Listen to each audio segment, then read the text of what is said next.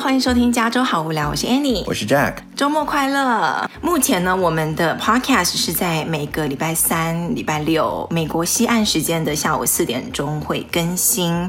那我说目前的意思呢，就是我们现在呢，就是变得越来越忙了。就是最主要，我也是刚换了新工作嘛，所以就是嗯，就是比较忙。那以后呢，要周更还是周两更？那以后再说。那说到我换新工作，今天就是要来跟大家分享一下，我现在新工作做做了两个礼拜了嘛，然后想要来嗯讲讲我这一段的经历，就是在疫情期间跳槽换公司的经历，这样子。嗯，你终于换工作了，上一份工作待多久了都？待了快六年呢，五年半多，快六年呢。我感觉你都快老死在那边了。是不是在戏谷，在呃一个公司这样子算久的？对，我觉得在一个公司你待超过四五年的话，都其实有点算太久了。我觉得正常人一般都是三到五年就跳一次。对，如果在公司遇到一个超过五年以上的，我觉得哇，他真的是在这边待的蛮久的这样子。然后身边有一些人可能一两年就跳一次，一两年就跳一次那一种。对，如果如果你想那个一直升升职的话，可能。两三年跳一次，嗯，比较常见。嗯、然后，除非你已经找到那种。几大公司，你准备养老了，那你就在那边待个十年吧。对，可是我觉得换公司跟搬家一样，这是一件很累的事情。嗯，没错。从面试开始，然后一连串，然后整个换公司到换一个新的，重新去熟悉一个环境，真的是一件很累的事情。那一般人为什么会想换公司呢？其实就不外乎是那几点嘛，为了更高的薪水，为了更高的 title。嗯，马云，马云不是曾经讲一句话吗？怎么？他就说。说一个人会换一个公司，只有一个理由，那就是钱没有给到位。钱没给，这个我觉得情感上的东西也有。我觉得归根结底，钱可以买。没有啊，No 哦，你说有一个人他不喜欢现在的公司，或者是他觉得另外公司有更好的发展，但你眼里就是一切都是归因到钱就对了。对啊，发展就是钱。只要钱给的好的话，你什么公司都都可以去啊。像我以前那个小公司啊，有一次老板就问我说：“哎呀，我们公司发展到这样，为什么就是还是有人会想要走呢？”然后呢，我就说：“其实我们一直在纠结什么 culture 啊，或者是就是在那种方面，就是执行方面怎么样让大家更舒服这样呢？我说其实最终就是一个，就是你公司发有没有发展，钱，潜力，就是钱跟潜力会不会好？”因为大家其实你就很嗯，很多人他看到，比如说苹果或者亚马逊，他们都觉得是那种血汗工厂的那种高科技公司。可是嘿，如果人家钱付得好的话，还是一大堆人要去啊。是啊，但是我觉得今天，比如说年轻人他会跳槽，可能他是看的比较长远啊，他是觉得未来有潜力。那也是看钱啊。对，但是是未来的钱啊，他此时此刻他可能不是为了就是马上要有升薪水的。这个原因去跳，对不对？嗯，嗯，就是个人的 career 的一个发展的情况。好，那所以，那你为什么要跳呢？就是我刚才讲，我在一个公司待得太久了，快六年了，然后我有一点就是已经。有一点想有一种每天上班就是在退休的感觉，是做的事情都一模一样，在我的 comfort zone 里面待太久，然后我就有点无聊了。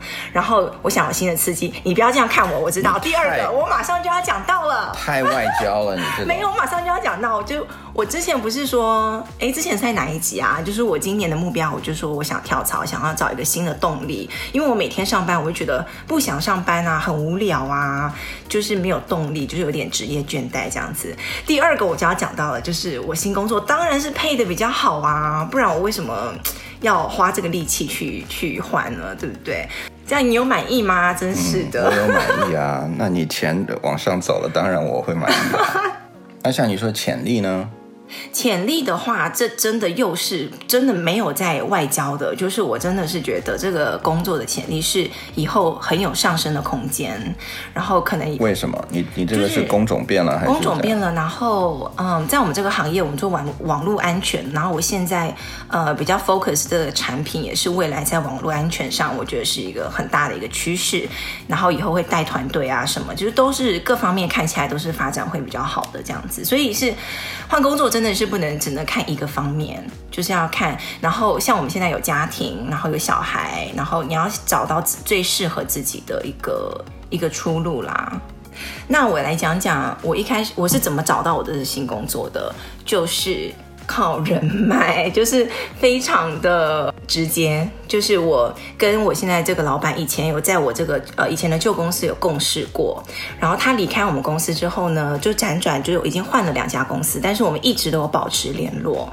但是首先要澄清，你们你做的不是 IT 行业，你做的是呃 sales。对，我是比较偏就是渠道业务、销售跟那个商业发展这一块的，所以。就所以人脉相对来讲就比比较重要。那我跟我的老板呢，就是一直都有保持不错的关系，在私底下，然后常常会联络。然后他有一直就是有跟我透露说，如果他以后有什么好的机会的话，一定会联络我。那有一天他就给我打电话呀。可以，你、嗯、你老板男的女的？女的女的啦，干嘛啦？干嘛那么敏感？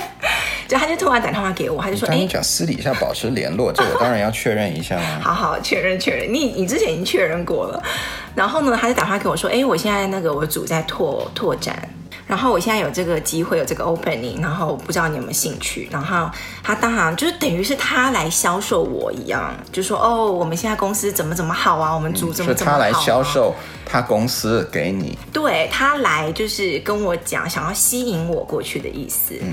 然后后来呢，我就说哦，好好好，我会考虑这样子。但是这一切呢，都只是纸上谈兵，直到他跟 HR 要实际上有这个。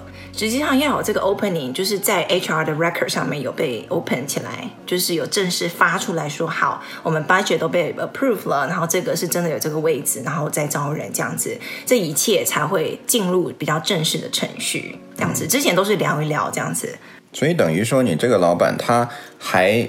就是连这个职位的缺还没有完全正式定性的时候，他就已经给你这边吹了风了，对，对不对？他要先吹风，就说：“哎，没事儿，你有这个意愿，大概你会考虑，起码。”对，然后他知道，因为我在我的旧公司待了蛮长时间的，他有他知道我会想要去尝试其他东西，他怕我先跑去其他公司这样子。嗯，他这个担心是合理的。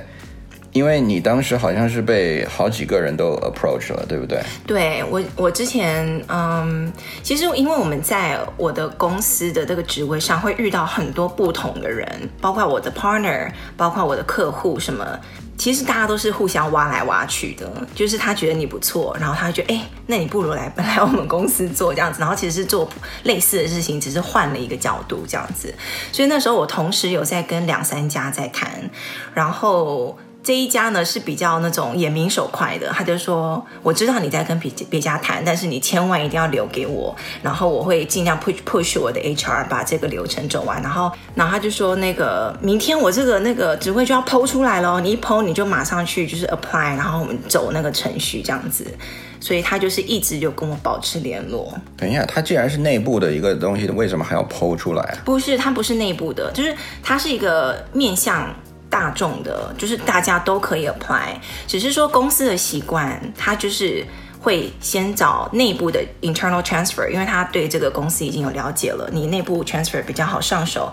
第二个就是他会找自己认识的人，或是大家互相 refer，就是哎，我有朋友，我觉得他不错，就是先从身边的人有没有认识，觉得不错，适合这个职位的下手，再来都找不到人才会就是去看那种海投的啊，嗯，就是外面就是 apply 的人这样子。嗯，我觉得，所以所以大家看到没有，就你网上你看到很多的缺，其实都被你这。这种人给直接就刚出来，然后你以为是面向大众的，但其实上人家内定已经几乎内定好了。这不叫内定，就是公司的习惯就是这样。对啊，就是我常常之前在在投的时候也遇到这种情形啊，就是你投的时候，他说哦不好意思，这个已经被 fulfill 了这样子。嗯那我一旦就是正式 apply 之后，公司要知道你是正式有这个意愿之后，他 HR 就会跟你联络，然后联络之后呢，他就会给你解释哦，这个 process 第一步、第二步、第三步是什么，然后我会给你安排一下什么 interview process。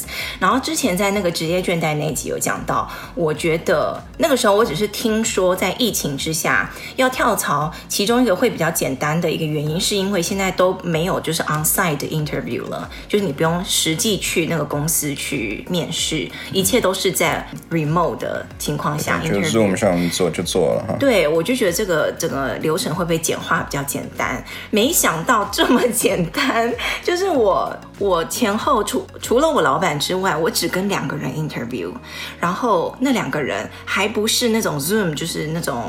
线上见面那种，他只是打电话哎。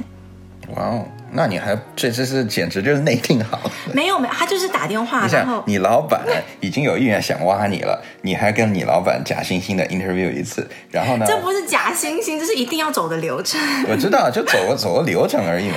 然后然后他就是他很。他很好，他就是一直帮我在内部已经做好工作。他说：“哦，你知道 Annie 真的很好，什么什么什么什么。”但他他的意思不是说要你一定要去选他，但是他就是一直给内部加强信心，嗯、给他的团队就是先打个强心针这样子。然后我到时候真正面试的时候，就是等于是来。Double check 没有什么 red flag 的意思，而不是说我要把你当做一个陌生人，嗯、然后就是要问你一大堆，就是那种从基本的到难的所有问题全部都要问一遍，这样就可以直入主题，这样子就会简化很多。那所以基本上你大概就是跟三个人谈了，嗯，然后那呃，I assume 就三个人很爽快的就就 pass 你了，对不对？对，然后呢，HR 就会跑来跟我说。OK，我们这边是有意愿要跟你下 offer 的这样子，然后他会口头上的先跟你讲说这个 offer 的内容是什么，然后如果你口头答应的话，他才会去给你写那个书面上的 offer 这样子，然后在口头上的时候呢，我们就互相交涉了一下，因为他给的钱跟整个 package 没有到我预期的那么高，然后我所以等一下，嗯、我们先先回来一下，他首先是他 initiate 的嘛，他先告诉你说我们这个。呃，这个 position 会给多少钱？还是说他先问你希望的 range 是多少？一没有，他一开始我老板跟我讲的时候，他就说我们这个职位的。我们把这个职位设的 level 这个 range 就是这样。如果你这个 range 没有办法接受的话，我们就没办法谈下去了嘛。那那时候我是说，OK，这个 range 我是可以接受。可是我一直在想，嗯、比如说他告诉你这个 range，比如说十万到十五万好了，嗯、这个 range，OK，、嗯、那一般人不就想说，哦，那可以到十五万，那我不就是说 expect 起码十五万了吗？对呀、啊。我为什么还要去啊？比如说之后你你你如果不给我十五万，我我根本就不会考虑了，不是吗？你如果给我十三万，那我肯定会一直跟你熬熬熬到最后十五万嘛。对啊，所以他一开始给你的 range，你就是只是想要确认一下，它不是一个很荒谬的数字，比如说，比如说那种超级低，你根本完全不会考虑的数字这样子。然后你对这个工作也有一点兴趣，你们再继续往下谈。然后呢，他就是口头给我的 offer 的时候，我就觉得，嗯，可能是我自己的习惯，就是永远不要接受第一份 offer，right？哦，这不是你的习惯，这是所有人的习惯。对，所以你一定要去 negotiate，然后。他们那个 HR 超级硬的哦，他超级超级硬，就是那种完全不留情面，他就是那种 take it or leave it 的那种。每一个 HR 我见过的都是这样子。每一个，他就说这真的就是我们这是 the best we can do，然后 no more room for you know negotiation 什么的，就是说你要嘛你就拿哦，我们后面还有很多 candidate 在等这样子。就是我的团队跟我老板是很好的，可是 HR 感觉就是要扮黑脸。对，我觉得这就是他们的 training 就是这样子，对就是当你 throw out 一个 number，你必须要让对方觉得这就是你的 final number 了。对，就是我真的真的，就是我已经尽力了这样。其实，嗯，不一定。然后我就 push back 了，我就说，呃，薪水这边你给我涨一点，然后股票那边你给我涨一点，然后就是看看整个 package 是这个范围。然后呢，他们紧接着就马上可能也是 training 的第二句话。他就会就是哦，好好好，我回去那个看一下，然后他就会给你一些压力，就说，哎呦，你这样我们真的很难做呀，你这样子的话，我还要回去，就是整个 escalate，就是到我的上层、上层、上层，可能到我们的 CEO 这样子，我要他们的 approve 我才可以这样子，什么就是让你觉得这个事情很难办，然后会惊动上层的人这样子，或者是让你觉得你被重视了。所以，万一他真的给你这个的话，你会觉得，嗯，这家公司对我非常重视，都已经惊动到那种 VP、CEO 级了呢，我应该 take，对吧？然后你知道，他就说，哦，这个我们真的需要去回去回去那个好好考虑一下，然后你也考虑一下，就是如果我没有办法给你这家的话，你到底要不要来？然后呢，他就把这个事情讲得很严重，结果两个小时之后，他就马上打回来，他就说，那个。如果我现在要你一个口头上的一个承诺，如果我给到你刚才讲的数字的话，你是不是一定会接？对，我必须要有你这个承诺，我才会去做。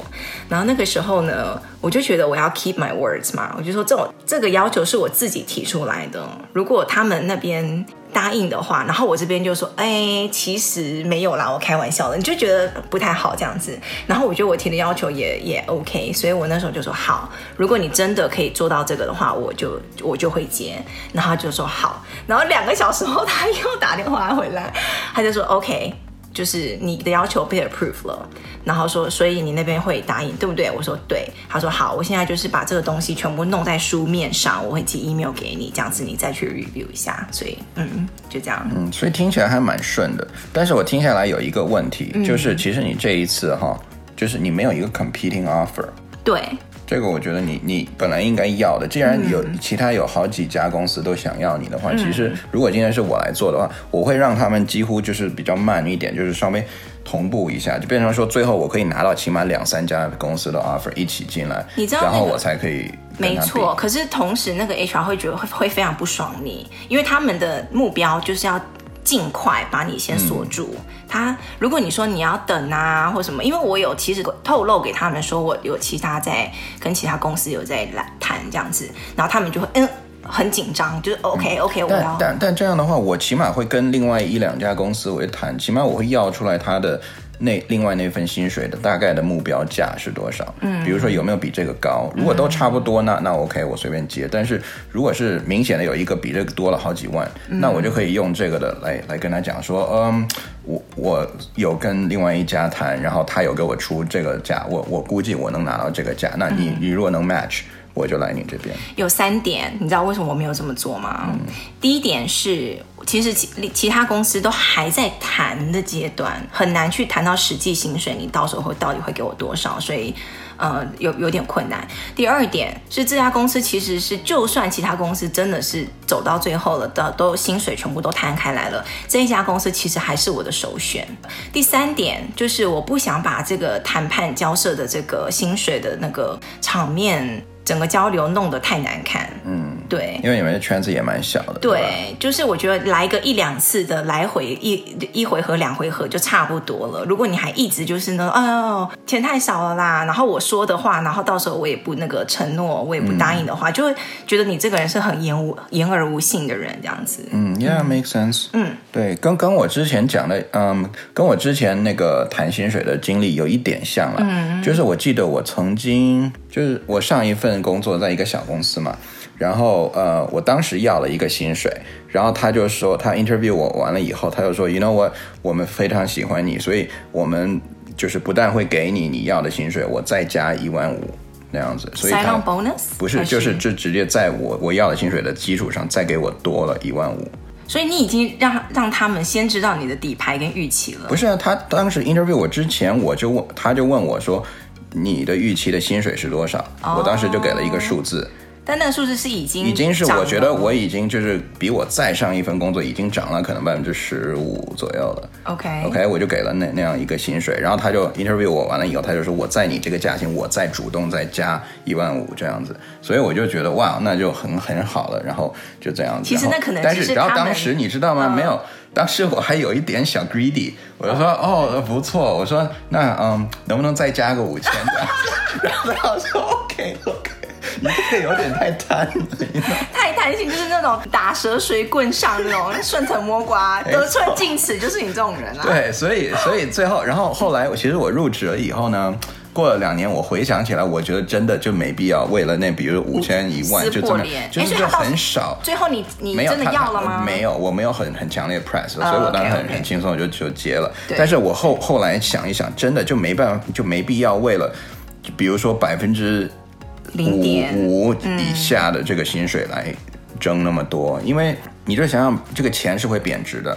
你你只要在这个公司工作个几年的话，你当初挣下来的那百分之五或者百分之三的这种的薪水，根本就是到最后完全可以因为任何事情给 cover 住，你懂吗？就是人家之后给你涨一次薪水，可能就把那百分之五给涨上去了，或者只有给你一个次 bonus，或者是之后多发你一点点股票，那就 cover 了，你懂吗？就不需要因为这么小非常小的金额把关系搞得太紧张。然后还有一点就是，如果你真的要了一个天价，然后他也给出来了，你在他心中就会完全变了一个样，他就说：“好啊，我看你有多厉害啊！”没错，然后就他说我看看你到时候是是可以有给我们带来什么多少贡献，就是整个对你的预期完全不一样了，这样子。对，所以我觉得还是不要太 greedy。对。好，那就是过了那个谈薪水，然后什么 offer 那一阶段之后呢，我答应要去那家公司。那我就是要来处理我现公司的，就是旧公司的那边的东西。那一般人是会给两个礼拜的 notice 嘛，就说我要离开了，什么什么什么什么。每个人的做法会不太一样，看你当时的情况。有的人是在谈，在跟新公司谈的情况下，他就会让他的现老板知道，说我有意愿要离开公司。会吗？对，谁这么傻？有，我有。还没过桥就把桥给开始烧了。没有没有，他那个他那个情况是说，我还不确定我是不是下定决心我要离开这个公司。不会，我觉得大部分人都不会这么这么做。No，我有一个同事真的，他就说，哎，那个我在谈，跟另外新公司谈，然后你这边有没有办法 counter 我，对不对？然后我们新公司、啊、他还问 counter，对，所以他的意愿到底是想走还是想留？他就是看钱呐、啊。其实不想走，其实我想留，对啊，他就是看钱。然后我那个公司也真的 counter 他了，他就真的留下来了。那是因为他想留，如果他想走的话，他根本就不会说了。他也没有想不想，他就是看钱，他就是看看哪边给我钱高这样子。好吧。但是这个呢，就会对现公司会有一点点，人家会觉得啊。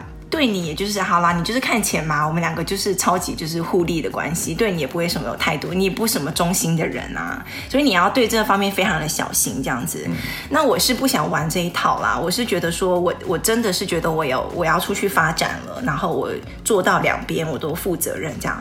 那我去现就是旧公司，我就说我要对我我我要去寻找新的机会了这样，然后谈的差不多了，然后呢？第一步，他们马上的反应，当下马上就是，当然，哦，天哪，你怎么，我们不能失去你啊？所以我就是会开始打那个感情牌，然后就说为什么啊？然后我们公司怎么样？然后我可以做什么，你才能留下来啊？就是要一直挽留你这样子。嗯嗯。然后呢，我跟我的老板讲。然后呢，我老板的老板就打电话给我，我老板的老板的老板又打电话给我，然后讲到最后我都快哭了，就是他们会一直给你那种，也不叫情绪勒索，但就是会给你情绪上跟情感上很大的压力。嗯，我觉得呢是因为你真的是蛮好的员工。毕竟你我如果今天是我的话，我想走最多就是我老板就是嗯，有什么我们可以做的来挽留你吗？如果没有，那就算了。走个过场，对，然后对，然后那一整一整天我都在面对，就是各种电话、各种挽留，然后我真的讲到我跟我的 VP 讲的时候，我真的就是快哭了哟，我就觉得哇，我心里就觉得自己也很愧疚，就觉得好像我有一点点走了，毕竟会对主。的会有很大的影响，等于一个叛逃的一样，嗯，是？对，你心里会，尤其是你是到你的那个 competitor 的地方。对，我接下来要讲就是他们好像我有义务说我是是不是去直接竞争对手的公司，然后答案就是是，对不对？嗯，然后他们就觉得天哪，你去我们竞争对手，然后情感上，然后他们很不能接受这样子，就是叛徒。然后我就觉得哇，真的非常非常的 guilty，然后心里会真的觉得很难受，自己觉得哇，好难受这样子。然后呢，后来他们发现一切的情感上的压力都没有用的时候呢，他就觉得我这已经已经是真的是下定决心要走了。你知道要去我们公司啦，可能我们这个行业也是，我不知道其他科科技公司怎么样。就是你要去你的直接竞争对手的公司的时候，你当天给你的 notice 的当天，他就会等于是 walk you out，就是切断你一切的公司的那个 access。就是你当天走人的意思啦，嗯、也合理啦。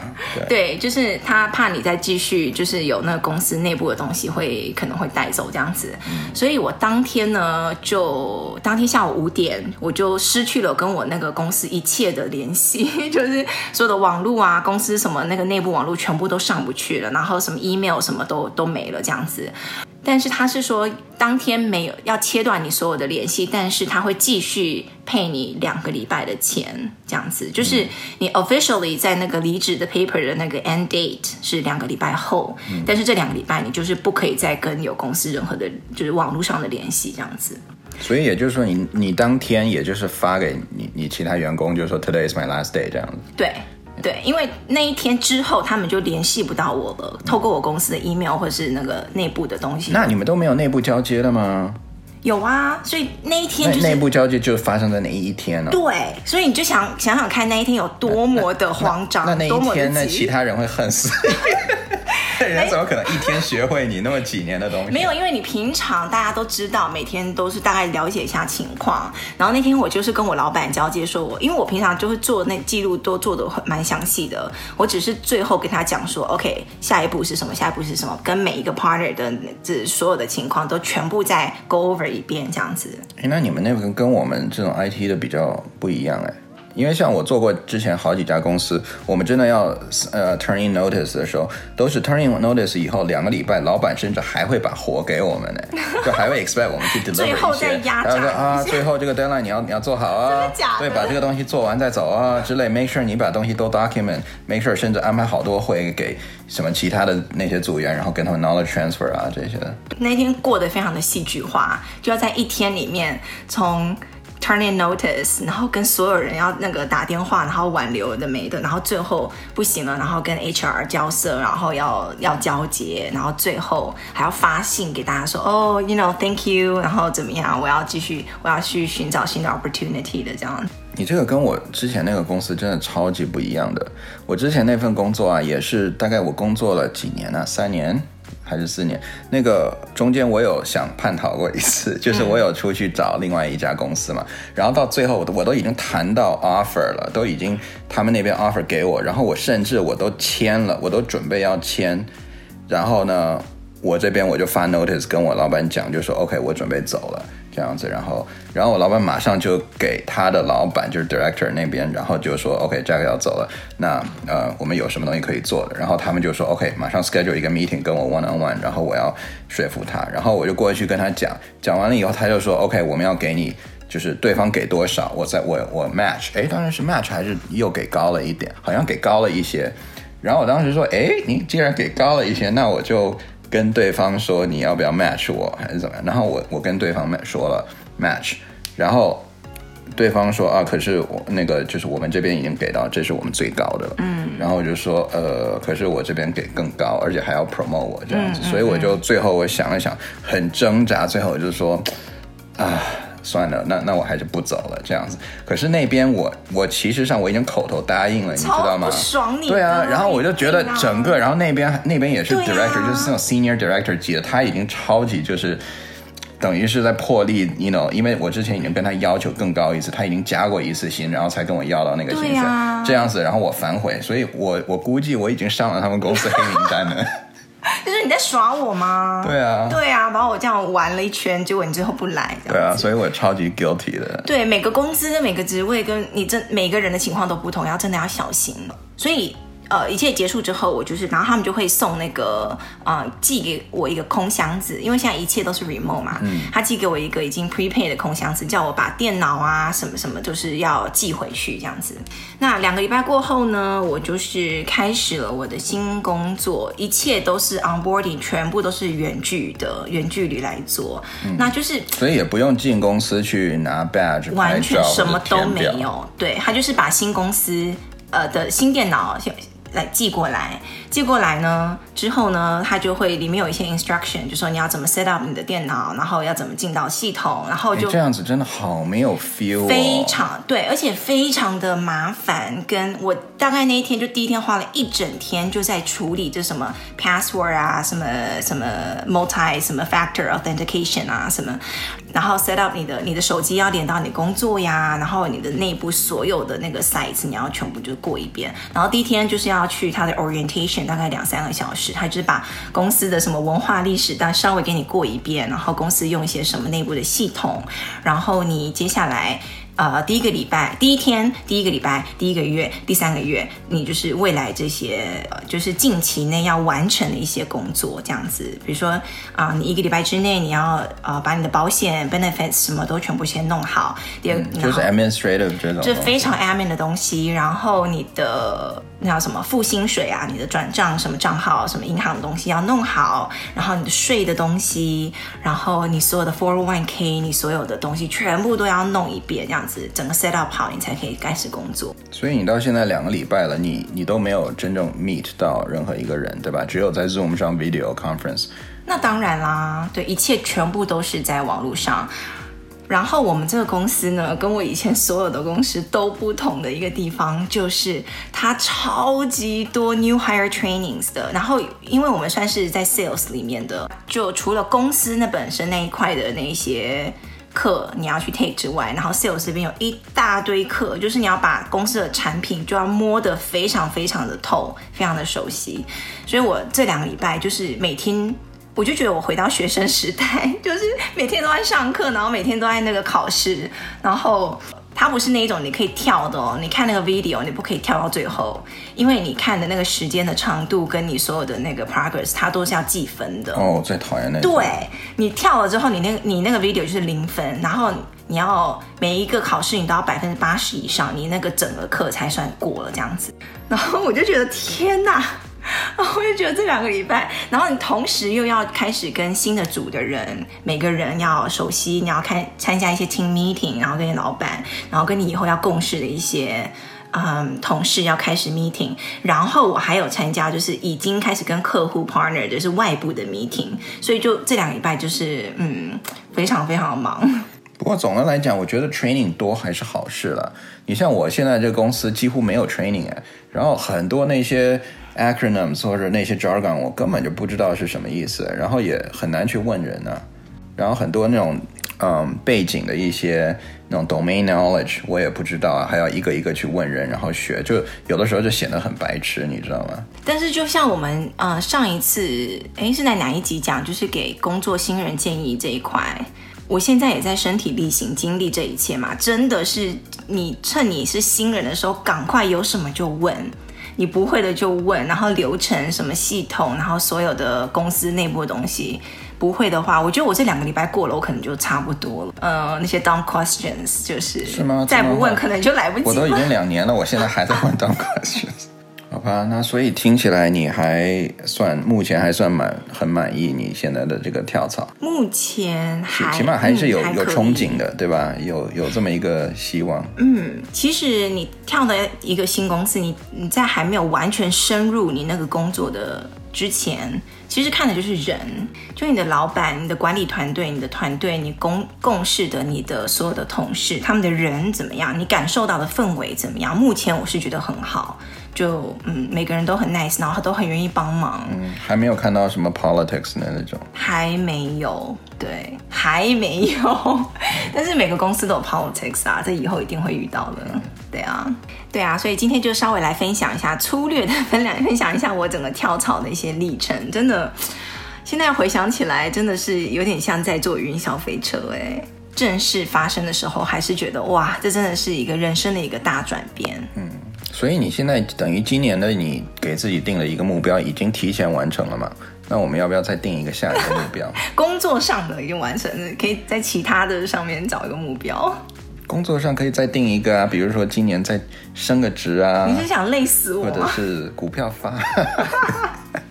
哎，股票不是你在管的吗？哦，不要提了。哦天哪，最近股票真的蛮惨的。好了，那个下次再再说吧。今天就先聊到这里。